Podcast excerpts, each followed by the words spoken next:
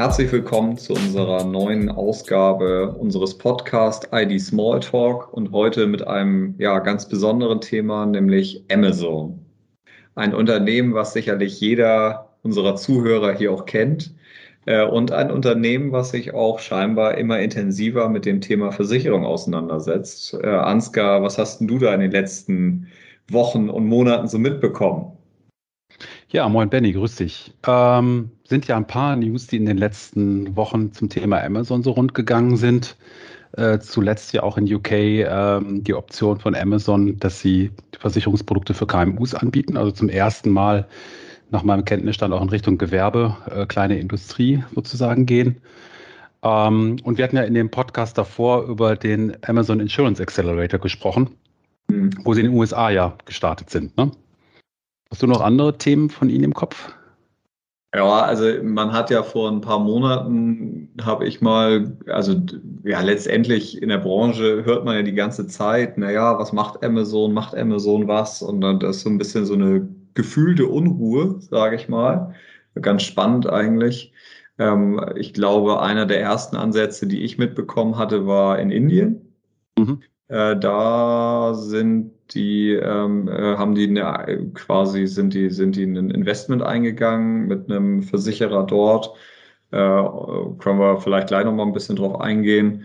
Ja, und ansonsten ähm, ja war ja auch in der Presse zu lesen, dass sie ja äh, äh ich glaube auch in, in den USA einen Dienst gestartet haben, wo sie für Finanzdienstleister äh, wo sie letztendlich sich vor allen Dingen auf das Thema Datenanalyse konzentrieren.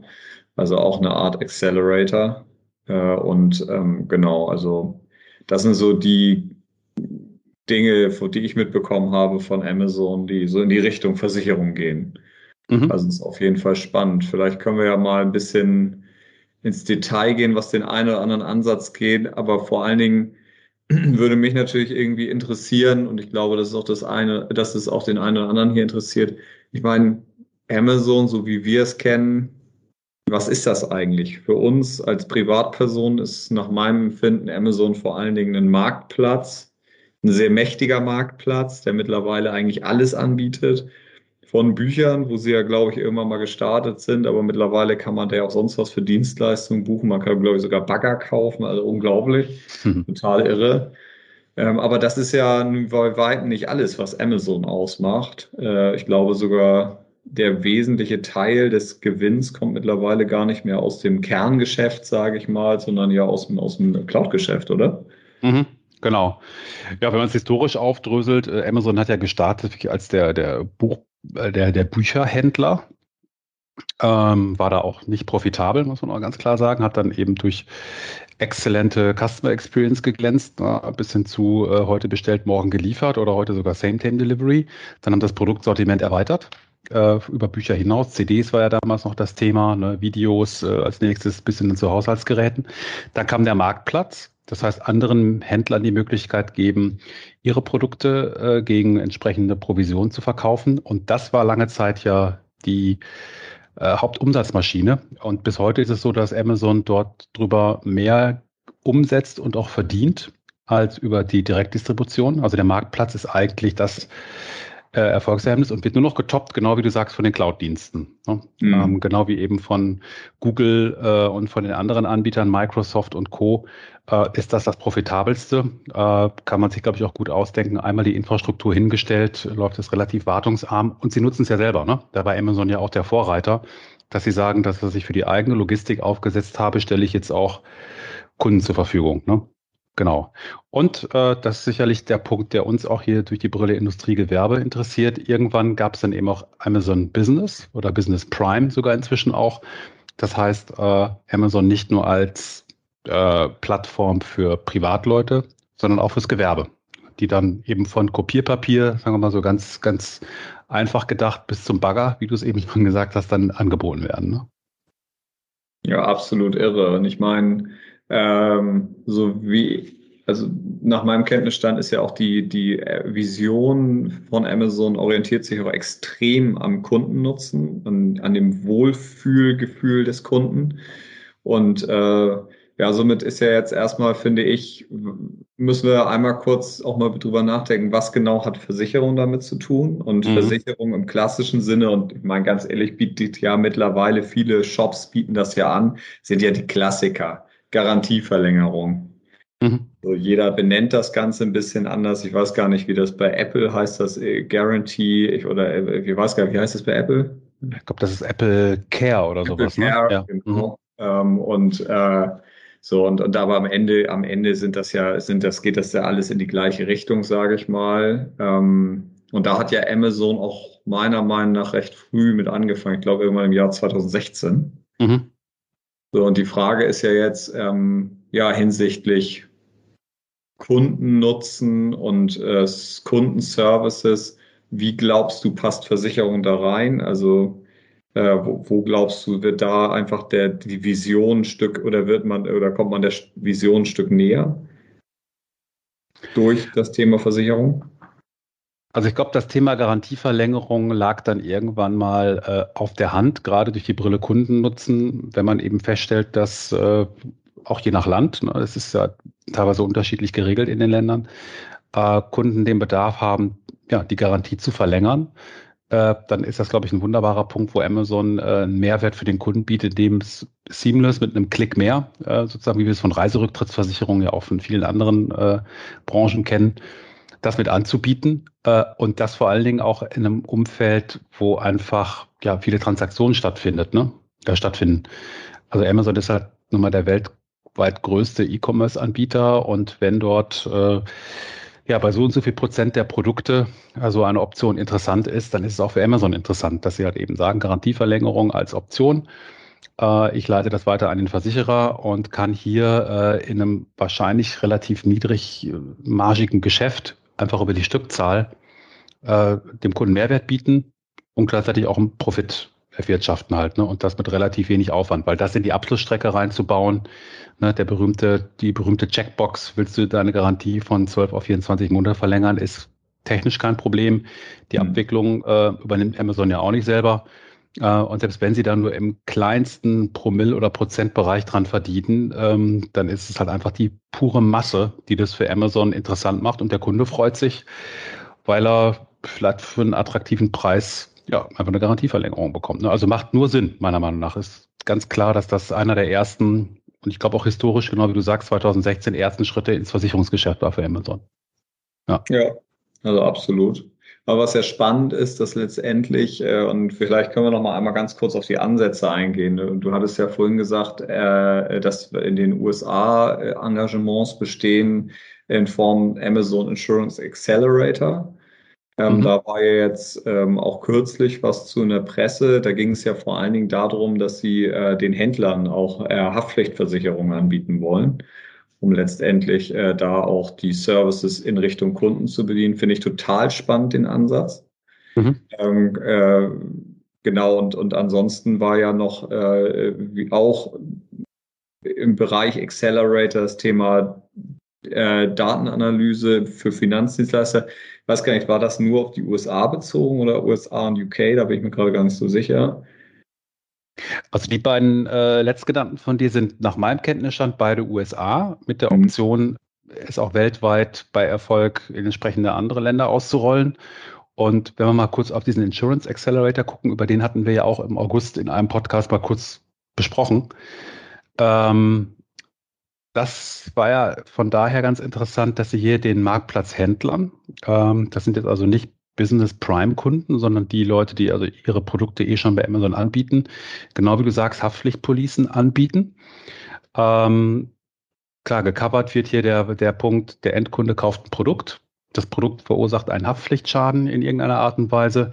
Und äh, jetzt kann Amazon äh, hier dem Marktplatzhändler eine entsprechende Police anbieten mit folgendem Zusatznutzen, dass nämlich bei einer Schaden, Schadenshöhe von bis zu 1000 Dollar, glaube ich, der Kunde sich nun direkt an Amazon wenden kann. Also die Regulierung dann von Amazon äh, selbst übernommen wird.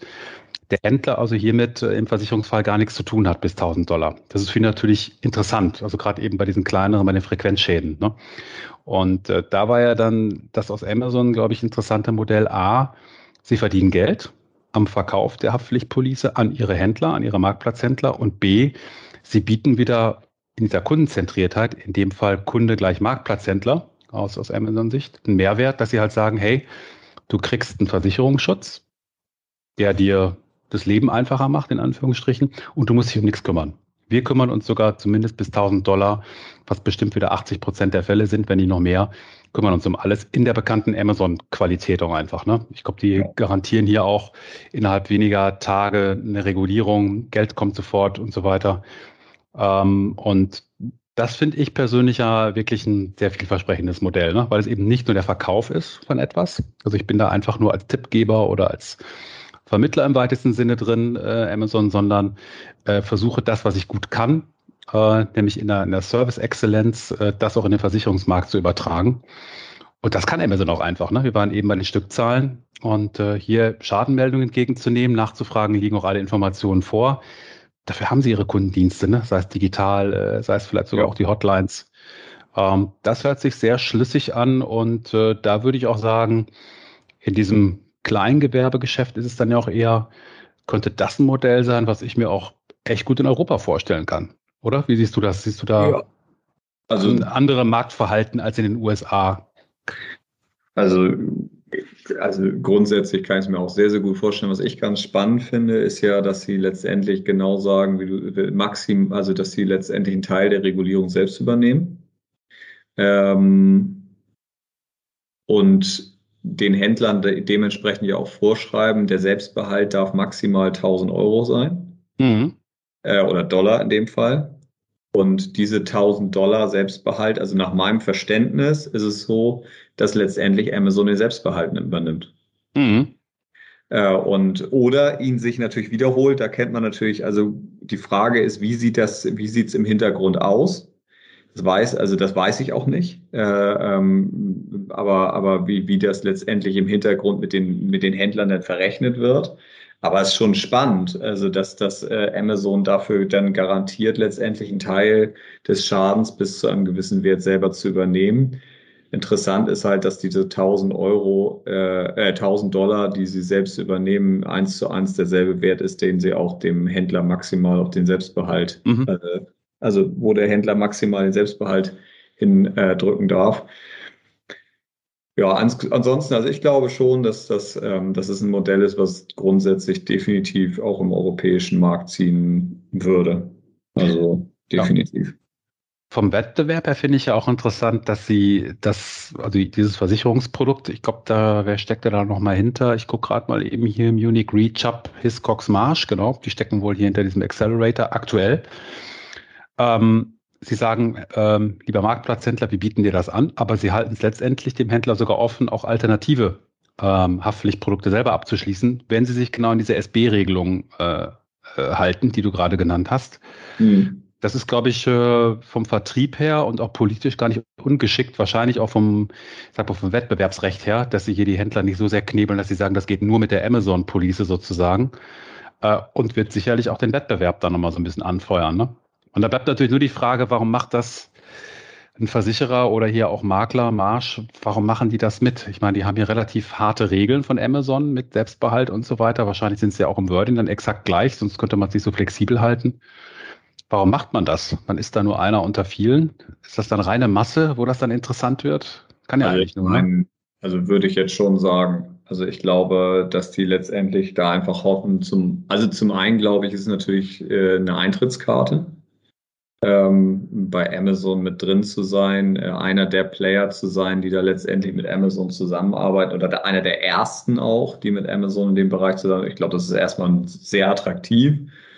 Ich glaube, dass über die Masse letztendlich auch ähm, da sich erhofft wird, dass das echt ein attraktives Geschäftsmodell am Ende ist.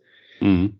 Und vor allen Dingen, wenn, wenn sowieso Schäden erst ab 1000 Euro, äh, sage ich mal, gezahlt werden. Ähm, oder das ist sehr gut. Der maximale Selbstbehalt im Zweifel ist ja halt auch geringer, aber ich glaube, das ist, also ich glaube, die Masse macht's da. Also bin ich fest mhm. überzeugt. Äh, das ist schon sehr, sehr interessant, äh, für, für, auch für die Player, die da mitgehen. Und wahrscheinlich ähm, auch der internationale Kanal, ne? um das vielleicht noch gerade äh, einzunehmen. Also das sind ja Player, wo ich sage, die haben alle eine gute internationale Kompetenz. Also ein Rückversicherer, Munich Re, Chubb Hiscock Martin natürlich international tätig und dann Amazon als Vertriebskanal zu haben weltweit. KMUs sind, glaube ich, der größte Teil der Marktplatzteilnehmer. Ja, klar, also je kleiner das Unternehmen, umso interessanter ist für sie ein Amazon Marketplace. Also ich meine, auch da hätten wir die berühmten 70, 80 Prozent äh, bei den Marktplatzteilnehmern, die eher kleinere Unternehmen sind. Und dann hast du also auf gut Deutsch gesagt, fast alle kleinen und mittleren Unternehmen weltweit, die potenzielle Abnehmer sind. Und selbst wenn Amazon, das kriegt man natürlich jetzt aktuell nicht raus, wie viel Prozent Amazon einbehält hier, selbst wenn die Marge für die Versicherer klein ist, sie haben halt null Vertriebskosten ansonsten, ne? Das ja. ist eine reine Versicherungsmathematik dann, ob das für sie rechnet oder nicht. Aber Vertrieb, wo hast du sonst einen international weltweiten Vertrieb, ne? Ja, es ist, glaube ich auch. Also es ist einfach eine unglaublich attraktive Eintrittskarte in einen sehr, sehr spannenden Markt, äh, äh, an dem man so einfach im Zweifel sonst auch nicht rankommt. Und selbst wenn jetzt vielleicht mit dem ersten Produkt noch kein Geld oder nur wenig Geld verdient wird, glaube ich, wird da auch mehr der langfristige Nutzen gesehen und äh, ja, dementsprechend total spannend. Ähm, aber man muss ja fairerweise sagen, dass Amazon jetzt, also ist ja nicht alles erfolgreich gewesen, was die hm. äh, äh, im Bereich Versicherung bisher gestartet haben. Unter anderem haben sie ja auch, ähm, ja, ich glaube auch Mitte der, äh, also ich glaube 2015, 2016 irgendwann, ähm, unter anderem mit äh, Warren Buffett und JP Morgan ähm, eine Krankenversicherung äh, versucht äh, äh aufzubauen, ein Gemeinschaftsunternehmen Heaven Health in den USA, was ja nach meinem Kenntnisstand nicht mehr äh, existiert, was ja gescheitert ist. Ähm, genauen Gründe kenne ich da gar nicht, aber auf jeden Fall haben sie sich aus dem Bereich wieder rausgezogen mhm. und das Engagement sein lassen. Ich glaube, drei Jahre haben sie dann durchgehalten. Ja. war, ich meine, erst Anfang des Jahres, dass sie es dann aufgelöst haben und äh, ich muss ehrlich aber sagen, ich habe es jetzt auch nicht ganz genau verfolgt. Äh, mhm. Krankenversicherung ist ja auch nicht so unser Hauptthema, aber ich meine auch dort in Erinnerung zu haben, dass sie mit ähnlichen Problemen gekämpft haben wie Lemonade. Also ist ja so einer der Vorzeige digitalen Versicherer, gerade in den USA. Aber du hast halt eben bei diesen Personal Insurances das Thema, dass halt in jedem Staat äh, es wieder anders reguliert wird. Ne? Du brauchst im Zweifelsfall verschiedenste Carrier, einfach um jeden Bundesstaat in den USA zu bedienen. Was macht es einfach irre komplex ne, an der Geschichte. Ähm, und äh, ja, der Markt der privaten Krankenversicherung ist in den USA natürlich relativ groß aufgrund des Krankenversicherungssystems da, aber auch hart umkämpft. Ne? Und da reinzukommen, äh, das hat dann, glaube ich, der Amazon auch gemerkt, ist trotz solch mächtiger Partner und so einem großen Vertriebskanal wie Amazon wohl echt nicht leicht. Ne? Und dann noch in einem Umfeld Gesundheitssystem, da wissen wir auch alles, ist, glaube ich, echt nicht gerade leicht. Äh, da ja ohne dass man die Prämien ständig erhöhen muss, wie wir es ja bei uns auch im privaten Gesundheitsbereich kennen, da, dazu, äh, da profitabel zu arbeiten. Also ähm, ja, da hat man, glaube ich, relativ schnell dann die Reißleine gezogen und gemerkt, das ist es wohl nicht. Ist einfach zu individuell, vermutlich auch in der Schadensregulierung. Ne? Da ist dann sowas wie eine Garantieverlängerung, das wirklich Massengeschäft. Ähm, aber Krankenschäden, die im Zweifel auch echt teuer werden können, ne? chronisch kranke Patienten, etc., ähm, hat mich eher gewundert, dass sie es überhaupt angepackt haben. Das ist, glaube ich, schon echt Königsklasse im Versicherungsbereich, was Risikoeinschätzung und auch Kapitaleinsatz angeht. Ne? Ja, aber im Zweifel war das auch ein Thema, wo Sie gesagt haben, aufgrund der damaligen politischen Lage, dass Sie vielleicht da auch gesagt haben, dass das äh, gehen Sie jetzt an. Man weiß es ja nicht. Also das ist ja Guter das ganze Punkt. Thema Krankenversicherung in den USA ist ja so oder so ein, ich sag mal, nicht ganz einfaches äh, und dementsprechend genau. Ja klar, Obamacare habe ich gar nicht drüber nachgedacht. Ne? Das war natürlich genau der Trigger damals. Ne? Ja. ja. Ähm, lass uns aber nochmal ähm, auf, äh, auf das Thema, äh, also das andere Thema kommen. Wir haben ja jetzt über das Thema ähm, Amazon Insurance Accelerator in den USA gesprochen, wo man ja schon das Gefühl hat, äh, okay, ja, die bieten etwas oder die wollen, dass ihre Händler letztendlich eine Haftpflichtpolice haben. Äh, also das ist ja der eine Ansatz, äh, der sicherlich ein sehr spannender Ansatz ist, gerade ich glaube für den Endkunden ein sehr spannender Ansatz, im Zweifel auch für Amazon. Äh, ein ganz andere Ansätze sind ja zum einen der Ansatz in Indien. Mhm. Und zum anderen der Ansatz jetzt, der jetzt gerade neu etabliert wurde in, in UK. Ähm, in Indien geht es ja eher in Richtung äh, auch private Versicherung. Ähm, und da hat sich ja Amazon an einem InsurTech äh, beteiligt, ähm, also nach, an einem Versicherer. Äh, und äh, um da letztendlich wirklich Versicherungslösungen selber mit aufzubauen. Mhm. Äh, gestartet sind sie nach meinem Kenntnisstand mit Kfz. Ich weiß gar nicht, wo die jetzt stehen, aber spannend, äh, weil ja ganz anders, also ein ganz anderer Ansatz, dass sie wirklich als Kapitalgeber, als Investor reingegangen sind und gesagt haben, wir wollen uns daran beteiligen und mit denen quasi jetzt wirklich Versicherungslösungen, möglichst schlanke Versicherungslösungen für Privat, also für Konsumenten aufbauen. Mhm. Also ähm, hast du da weitere Informationen zu, was die in Indien machen? Also ich glaube, Indien ist ja vor allen Dingen dadurch geprägt, dass es natürlich strukturell ganz äh, anders aufgebaut ist als äh, Europa oder Amerika. Äh, wir haben eine wahnsinnig große Population, eine Population, die auch gewisse Entwicklungsschritte jetzt nachholt, die wir hier ähm, im, im, Westen hatten. Das heißt immer mehr ja, Autobesitzer, was du gerade angesprochen hast zum Thema Kfz. Äh, und gleichzeitig auch eine ganz geringe Prozentzahl nur äh, von Kunden, die dort über Versicherungen haben. Das heißt, wir haben einen Markt, der tendenziell stark wächst und wo auch noch ein, ein sehr großes Potenzial drin ist, äh, Versicherungen äh, entsprechend mitzuverkaufen. Ne? Also mit steigendem Wohlstand, mit steigendem Einkommen, so die Theorie, äh, kaufen die Leute mehr, kaufen die Leute eben auch so teure Objekte wie eben Autos und dann brauchen sie auch die entsprechenden Versicherungen. Ich glaube, das ist eine bestechende Logik und soweit ich weiß, läuft das auch ganz gut in Indien an.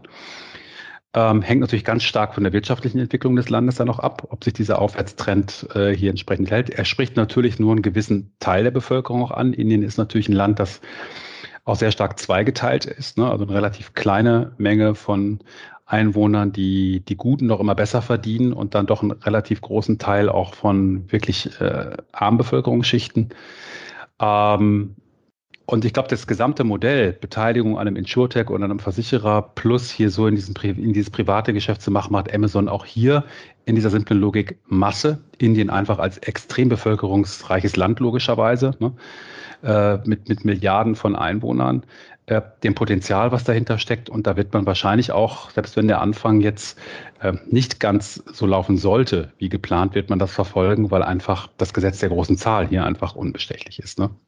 Lässt sich meiner Meinung nach aber gar nicht auf äh, jetzt westliche Länder übertragen, ähm, egal ob man Kfz nimmt oder eben waren wir ja auch bei Krankenversicherungen. Es ist ein so umkämpfter Markt, äh, wo der einfach nur noch über den Preis geregelt wird. Gerade Kfz ist ja nach meinem Kenntnisstand für die meisten Versicherer fast ein defizitäres Geschäft geworden. Ein Einstiegspunkt wieder, um andere Produkte eigentlich zu verkaufen. Von daher glaube ich, das ist was ähm, ja, für Schwellenländer. Ähm, wo Amazon hier versucht, Erfahrungen aufzubauen. Ähm, ob sie das wirklich bei uns in Anführungsstrichen so wiederholen, auch in anderen Segmenten wie Gewerbeindustrie, ich hätte ein großes Fragezeichen dran. Also dafür sind da einfach die Stückzahlen wiederum, ne, guckt der Deutschland an 80 Millionen oder das ganze Europa ist dann aus so einer Amazon-Weltweit-Sicht viel zu klein, meine persönliche Meinung. Ja, ja, ich hatte jetzt eben gerade nochmal geguckt, also weiterhin ganz starker ähm, Fokus äh, bei Echo, also heißen die ja äh, auf, ähm, auf, auf Kfz, äh, Taxi, Bike, Klassiker. Ja, ja, klar. Interessanterweise auch Health, also mhm. auch Krankenversicherung ähm, äh, und Electronics und geben hier auch an, dass Amazon da investiert ist und äh, werben mit äh, sehr guten Service und Low Premium also, mhm. äh, also äh, genau, passt also. Nee, aber glaube ich auch, also ich bin da ganz bei dir. Ich glaube, dass der, der ähm, das Segment nicht unbedingt eins ist, was für Amazon in Europa spannend ist. Äh, ich glaube, da gibt es in, äh, ja, in, in, Ländern wie Indien auf jeden Fall deutlich mehr Potenzial, was so eine, was so eine Versicherungsprodukte angeht. Umso spannender ist es natürlich, und da glaube ich, ist es schon für Amazon sehr, sehr spannend, äh, äh, der Bereich KMU. Mhm. Und ähm, das deswegen, also ich meine, das ging ja nun wirklich jetzt durch die Presse, äh, dass sie in UK äh, ähm, äh, sich quasi an, äh, an ich glaube, so an einem Makler beteiligt haben. Äh, und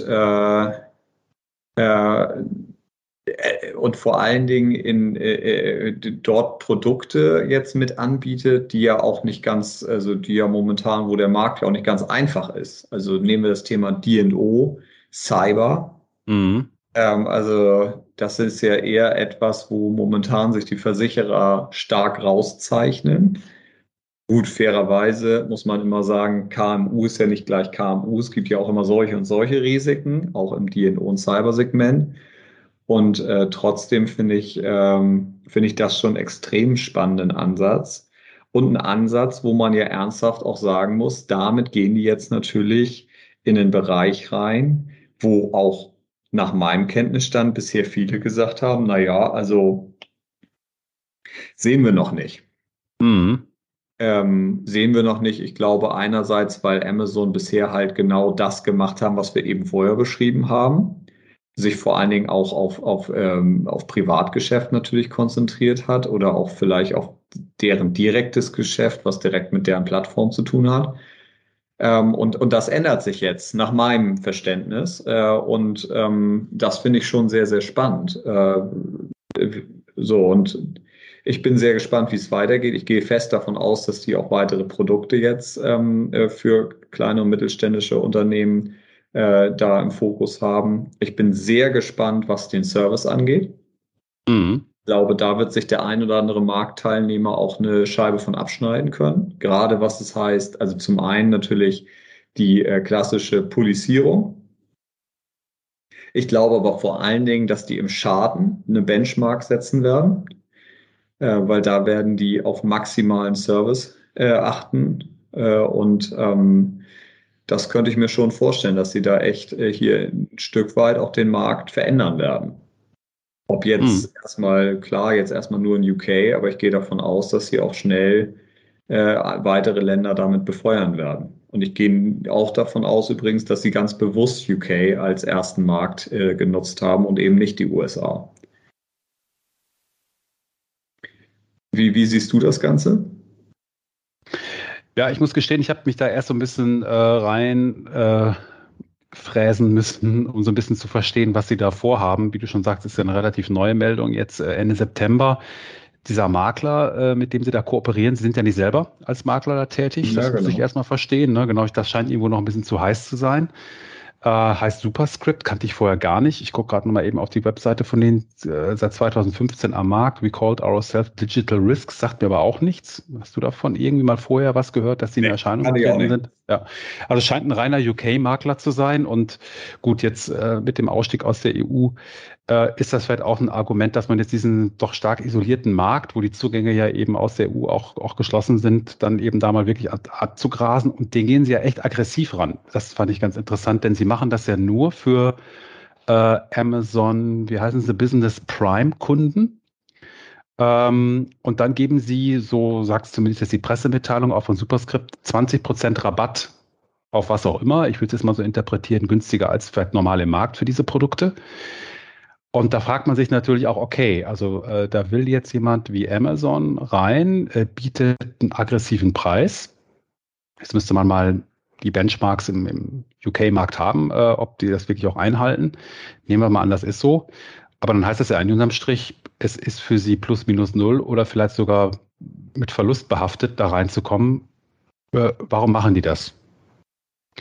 Äh, das erschließt sich mir ehrlicherweise noch nicht so ganz. Äh, ich weiß, dass KMUs, und das wird in UK ähnlich sein wie in Europa, in der Regel ja nicht sehr wechselwillig sind. Ne? Also ich glaube, wenn so ein kleines Unternehmen mit fünf, mit vielleicht zehn Mitarbeitern ist ja schon fast an der oberen Grenze zum KMU. Wenn die einmal äh, keine Ahnung, eine Betriebshaftpflicht haben, dann wechseln die nicht, nur weil es woanders 10 Euro billiger ist. Also ist zumindest das, was ich so aus den Gewerbe- und Firmengeschäftsabteilungen kenne. Oder hast du da andere Infos? Nee, nee. Also ähm, würde ich jetzt auch unterschreiben. Das ist jetzt nicht, also es ist halt auch nicht ein Thema, wo sich das klassische KMU jeden Tag mit beschäftigt. Ganz genau. Ne? Also warum sollte ich dann gucken und ich habe wahrscheinlich die Kosten dafür gar nicht im Kopf genau und vertraue da vielleicht meinem Makler oder was ich abgeschlossen habe. Das könnte der Grund sein, warum sie einfach auch so aggressiv in den Preis, äh, in den Markt gehen müssen mit 20 Prozent Rabatt. Und wenn sie das im Marketing auch äh, ganz weit nach vorne schieben und eben sagen, hey, bei uns kriegst du wirklich deutlich günstigere Preise, dass sie damit überhaupt mal die KMUs aufscheuchen, weil wenn sie das nicht täten, wird es, glaube ich, keinen interessieren. So, mal ja. ganz überspitzt gesagt. So. Äh, trotzdem bleibt halt die Frage, warum macht man das? Ähm, ja, vielleicht ist es wirklich diese äh, aggressive Strategie, die Amazon ja schon immer gemacht hat, dass man sagt, äh, ich denke jetzt nicht auf ein Jahr, ich denke auch nicht auf fünf Jahre, ich will einfach Marktdominanz äh, auch in den Bereichen. Dann probieren wir das mal hier wirklich mit der Brechstange aus. Wie du schon sagtest, sogar auch in Bereichen, die nicht ganz leicht sind, wobei sie im KMU-Bereich, glaube ich, noch überschaubar sind. Ne? Also auch ja. Themen wie D&O und Cyber sind dort natürlich, sind ja keine börsengeführten Unternehmen zum Beispiel. Ne? Bei D&O logischerweise äh, Cyberattacken, da werden wahrscheinlich die Ausfälle auch äh, eher klein sein. Das heißt, die potenziellen Schäden halten sich ja im Rahmen und wir haben ja nun auch bei uns, also sprich jetzt mal Deutschland oder auch generell Kontinentaleuropa, doch einige Player am Markt. Ich denke da vor allen Dingen an Hiscox, die uns ja schon seit einigen Jahren vormachen, wie man im KMU-Geschäft, glaube ich, sehr erfolgreich sein kann. Ne? Auch was digitales Geschäft angeht, niedrige Vertriebskosten. Warum soll das da nicht auch funktionieren? Gebündelt jetzt mit einem aggressiven Preis. Vielleicht ist das der Testballon, den Amazon da abschickt, um mal zu gucken, hey, kriege ich das hin? Und was sie ja noch machen, finde ich ganz interessant. Äh, sie machen dieses Abo-Modell. Also du kannst monatlich kündigen. Das bietet dir bis jetzt, glaube ich, weder im privaten noch im gewerblichen Bereich jemand so klar. Ne? Und äh, dass du da schnell rauskommen kannst. Ein sehr schneller Abschluss, gut, das, damit werben viele. Ne? Zehn Minuten wird jetzt hier irgendwie gesagt, äh, sei es mal dahingestellt. Aber wenn sie das smooth machen, äh, plus ich habe ein relativ geringes Risiko als Kunde, weil ich auch jederzeit wieder rausgehen kann, damit kann man Erfahrungen sammeln, wie so ein Versicherungsmarkt generell digital tickt für KMUs. Und ganz ehrlich, meine persönliche Meinung ist ja, Amazon interessiert sich nur für KMUs. Es ist Masse. Die, ich glaube, je größer das Risiko wird, also das Versicherungsrisiko wird, je komplexer ein Kunde, ist das einfach nicht Amazon-Business. Ähm, und dann ist da vielleicht UK, gerade durch sogar diese aktuelle Lage, es kommen relativ wenige andere rein, ne, durch, den, durch den Brexit. Da hat man ein schönes Versuchslabor, wo man jetzt mal zwei, drei Jahre gucken kann, wie das Ganze funktioniert. Äh, Wäre nur logisch. Und dadurch, dass sie selbst nicht engagiert sind, sondern nur einen Makler mit dabei haben, hält sich das Risiko auch in Grenzen. Also das wäre so meine, meine Meinung zu dem Thema. Aber da müssen sich vor allen Dingen, glaube ich, die digitalen Gewerbeversicherer, die in den letzten Jahren bei uns auch äh, entstanden sind, dann wahrscheinlich etwas wärmer anziehen, wenn das hier erfolgreich sein sollte, weil dann wird das definitiv auch in Europa repliziert. Davon gehe ich fest von aus, wenn das erfolgreich ist. Die ja, wären dumm, wenn sie es nicht machen würden. Ne? Ja, absolut, absolut sehe ich genauso. Ich glaube, was auch spannend ist, ähm, ist letztendlich, ähm, also nach, also ich würde annehmen, dass vor allen Dingen KMUs auch die Unternehmen sind, die letztendlich bei Amazon ihre Produkte anbieten.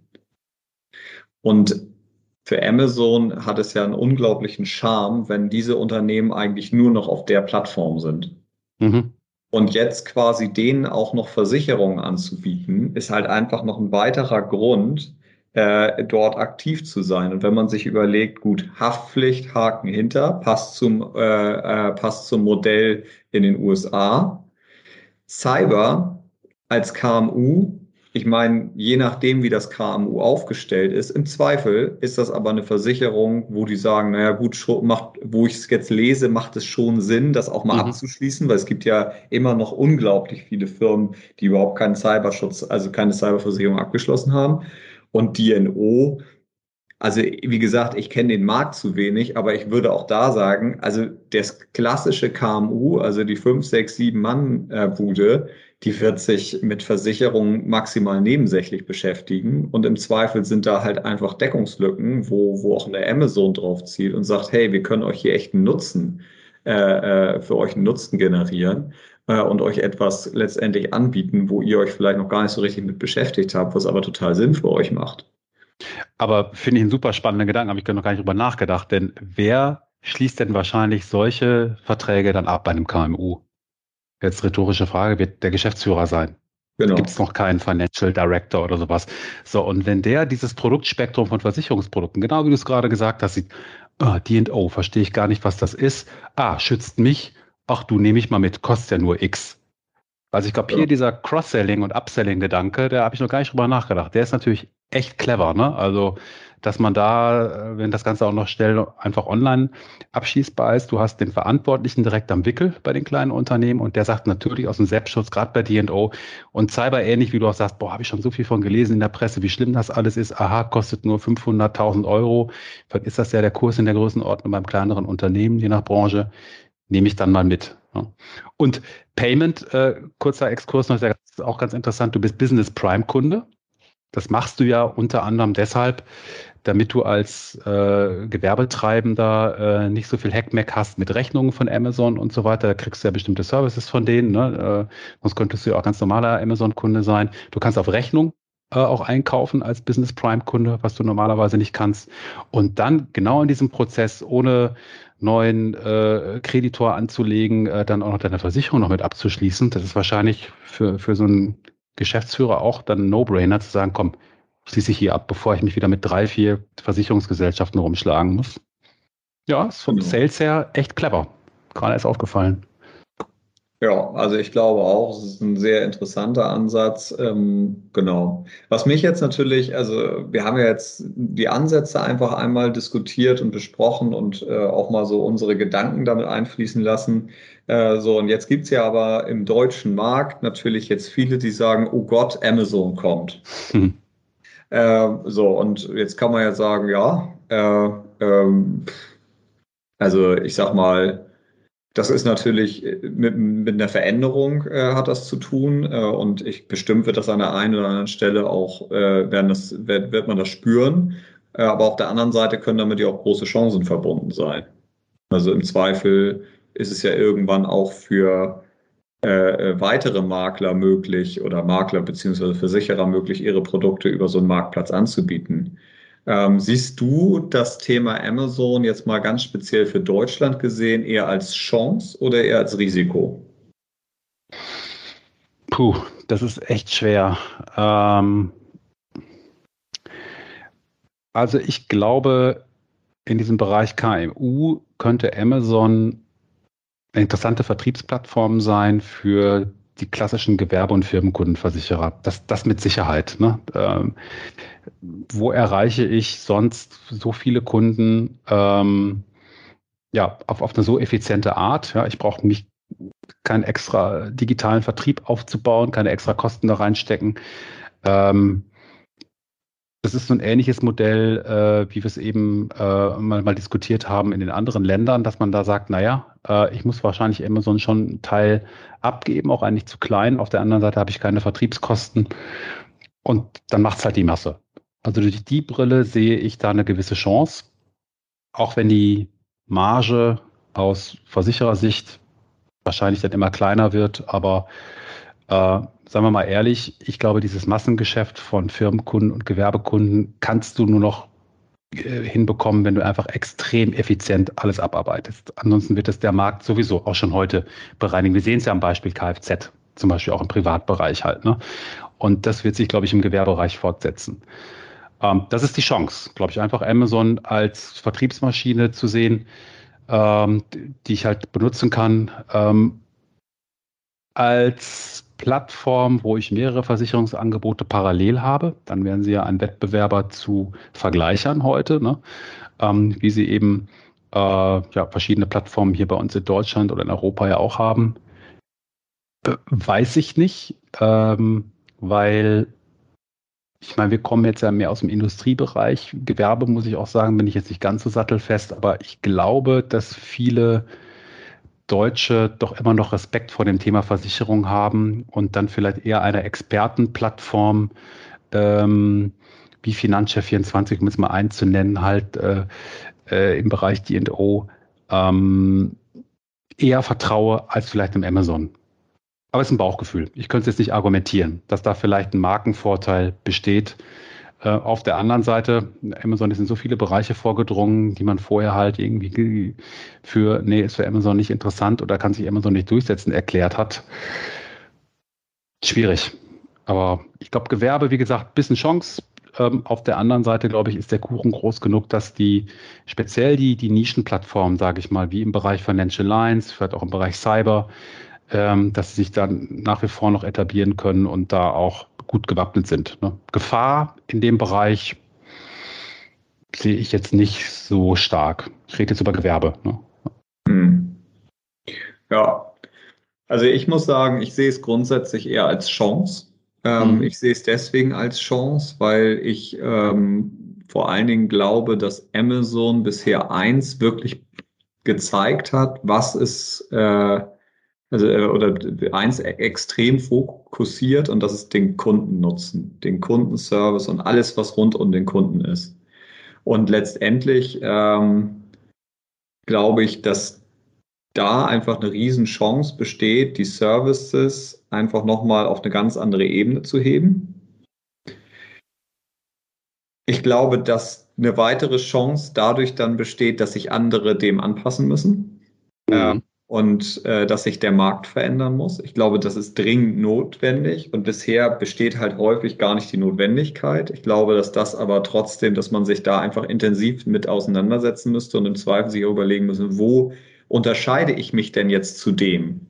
Und das zur, letztendlich zu einem eigenen USP auch machen könnte, glaube ich, ist auch eine Chance.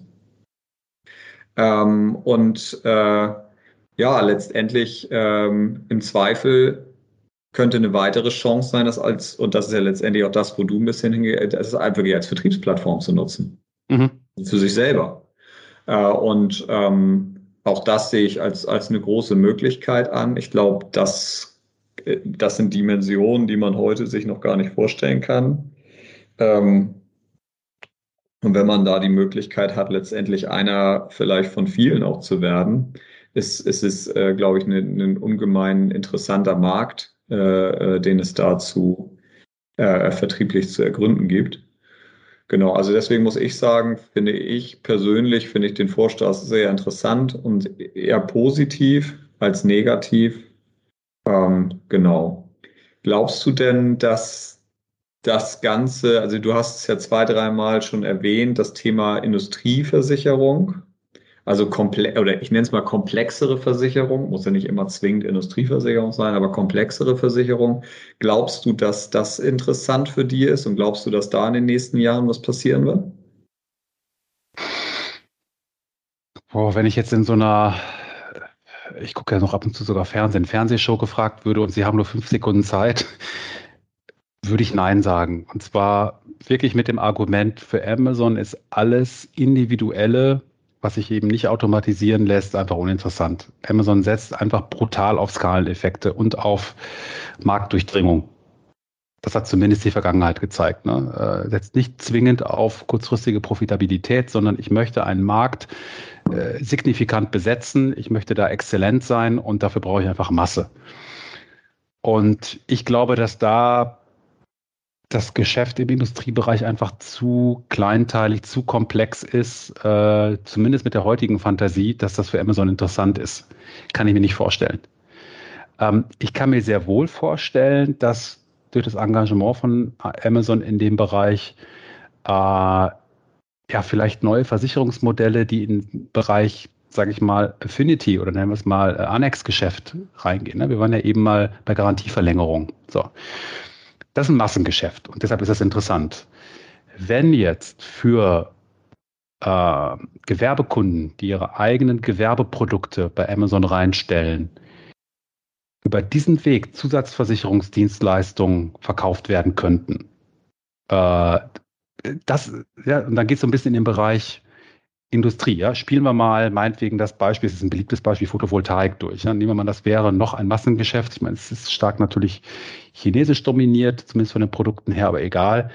Und man könnte jetzt hier also entsprechende Affinity- oder Annex-Produkte dran bauen, so wie ich heute als Privatkunde eben sage, ja, ich mache die Garantieverlängerung, kann jetzt eben ein Industrieversicherer hier äh, für ein äh, eher äh, größeres Solarpanel oder sowas halt da was dranhängen. Und das kann man ja für zig andere Produkte auch machen. Ja? Das kann man für äh, keine Ahnung, den Bagger, den wir eben zitiert haben, machen, den ich auch nur miete und so weiter. Da, das wären so Bereiche im Industriebereich, im Industriesegment, wo ich mir vorstellen könnte, da geht's rein, aber das braucht Zeit, weil das der Industriebereich ja heute sogar in der klassischen Distribution noch nicht richtig verstanden hat, sage ich jetzt mal so ganz arrogant, äh, das Potenzial dazu heben. Aber da könnte Amazon helfen, einfach auch einen so großen Zugang bereitzustellen, einfach wieder über die Masse der, der äh, Endkunden, die das dann nehmen, der Gewerbetreibenden, dass das was ist. Aber diese typische Industriepolice für ein Unternehmen mit 500 Mitarbeitern, also wirklich jetzt mal so ja, kleineres, mittleres Industriegeschäft, kann ich mir mit dem Beratungsbedarf, der noch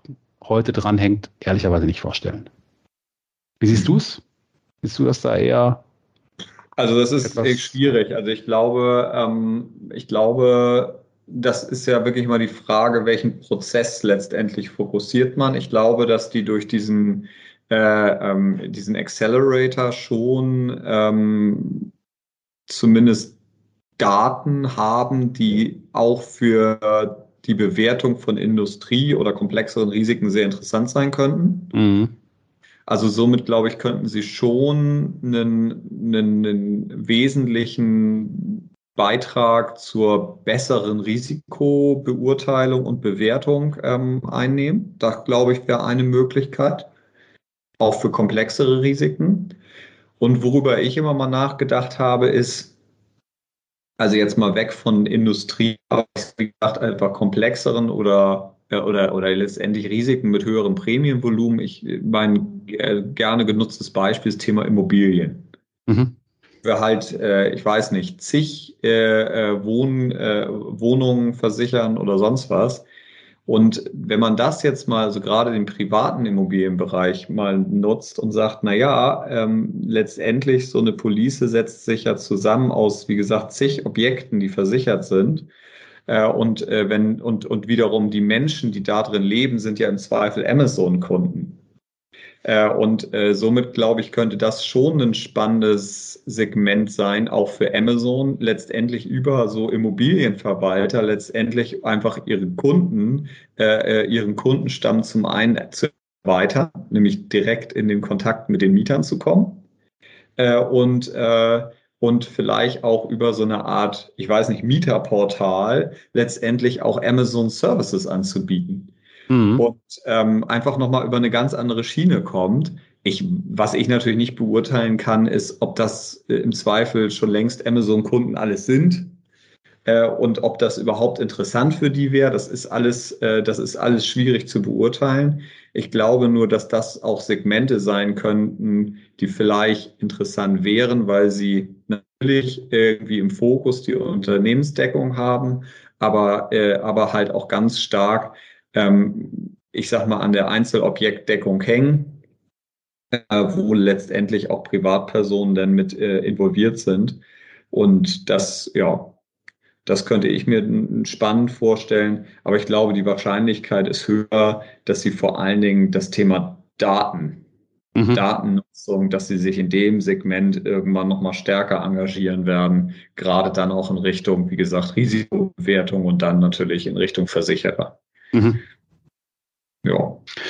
Da hätten wir vielleicht noch zum Abschluss ja genau das Thema Amazon FinSpace. Du hast das ganz am Anfang mal erwähnt, wir haben es dann gar nicht mehr vertieft. Das war ja dieses Thema, was wir im Mai im Podcast mal hatten, dass ja. in den USA diese Analyse-Tools äh, anbieten, äh, wie man Finanzdaten, aber eben auch Versicherungsdaten dann halt eben in der Cloud analysieren kann. Und wenn man jetzt das aufnimmt, was du gerade gesagt hast und sagt, okay, ich kann über diese Geschäftsmodelle äh, bei Amazon auch Daten, die für Versicherer interessant sind, hier bereitstellen, dann schließt sich da der Kreis, ne? dass man dann eben sagt, okay, vielleicht wiederholt sich da ein bisschen das, was wir bei AWS gesehen haben, also dem, dem Cloud-Dienst. Äh, da ist ja auch erst mit dem Eintreten von Amazon in diesen Bereich äh, der Markt für Google, Microsoft und damals ja auch noch IBM, äh, die ist ja so, ich meine, die sind heute auch noch da aktiv, aber relativ klein, entstanden. Ähm, sprich, dass vielleicht über diese Datenservices, aber auch für das ein oder andere im gewerblichen Bereich mit einmal die Großen doch ein bisschen bewegen und sagen, hey, wenn es ein Amazon kann, dann müssen wir da Paroli bieten. Vielleicht ist das auch nochmal so eine Dynamik, die reinkommt äh, und das ganze Thema so ein bisschen angeschoben wird halt. Und wenn es wirklich auch so ein bisschen die, ja, sagen wir es mal überspitzt, Panikreaktion ist, wenn wir jetzt nicht was machen, dann wird der Kuchen halt wirklich komplett äh, da genommen. Ne? Denn so war es ja wirklich im Cloud-Bereich. Ne? Bis dahin äh, ja war dann eben Amazon da alleine mit dem Modell, wie sie es damals hatten. Und dann waren da doch relativ viele Anbieter da. Und heute ist zwar Amazon immer noch der Marktführer da, aber nicht so groß wie im E-Commerce-Bereich. Ne? Ähm, das heißt, der ja. Kuchen ist so ein bisschen gleicher aufgeteilt. Ja, ja ist Absolut, ja. Super. Also ich glaube, ähm, dass wir auf jeden Fall das ganze Thema Amazon einmal äh, gut äh, beleuchtet haben und äh, vor allen Dingen mal eingeschätzt haben und ähm, hat mir auf jeden Fall unglaublich viel Spaß gemacht und ich hoffe natürlich auch, dass es den Zuhörern ordentlich was gebracht hat und vor allen Dingen zeigt, okay, man braucht sich hier auf jeden Fall keine, keine Panik haben, ähm, aber man sollte trotzdem wachsam sein was da passiert äh, und im Zweifel halt wirklich auch natürlich gucken, wie kann man selber das Ganze nutzen, für sich nutzen äh, und sich darauf einstellen. In diesem Sinne, vielen lieben Dank und bis zum nächsten Mal. Danke, Benny. Bis bald. Tschüss.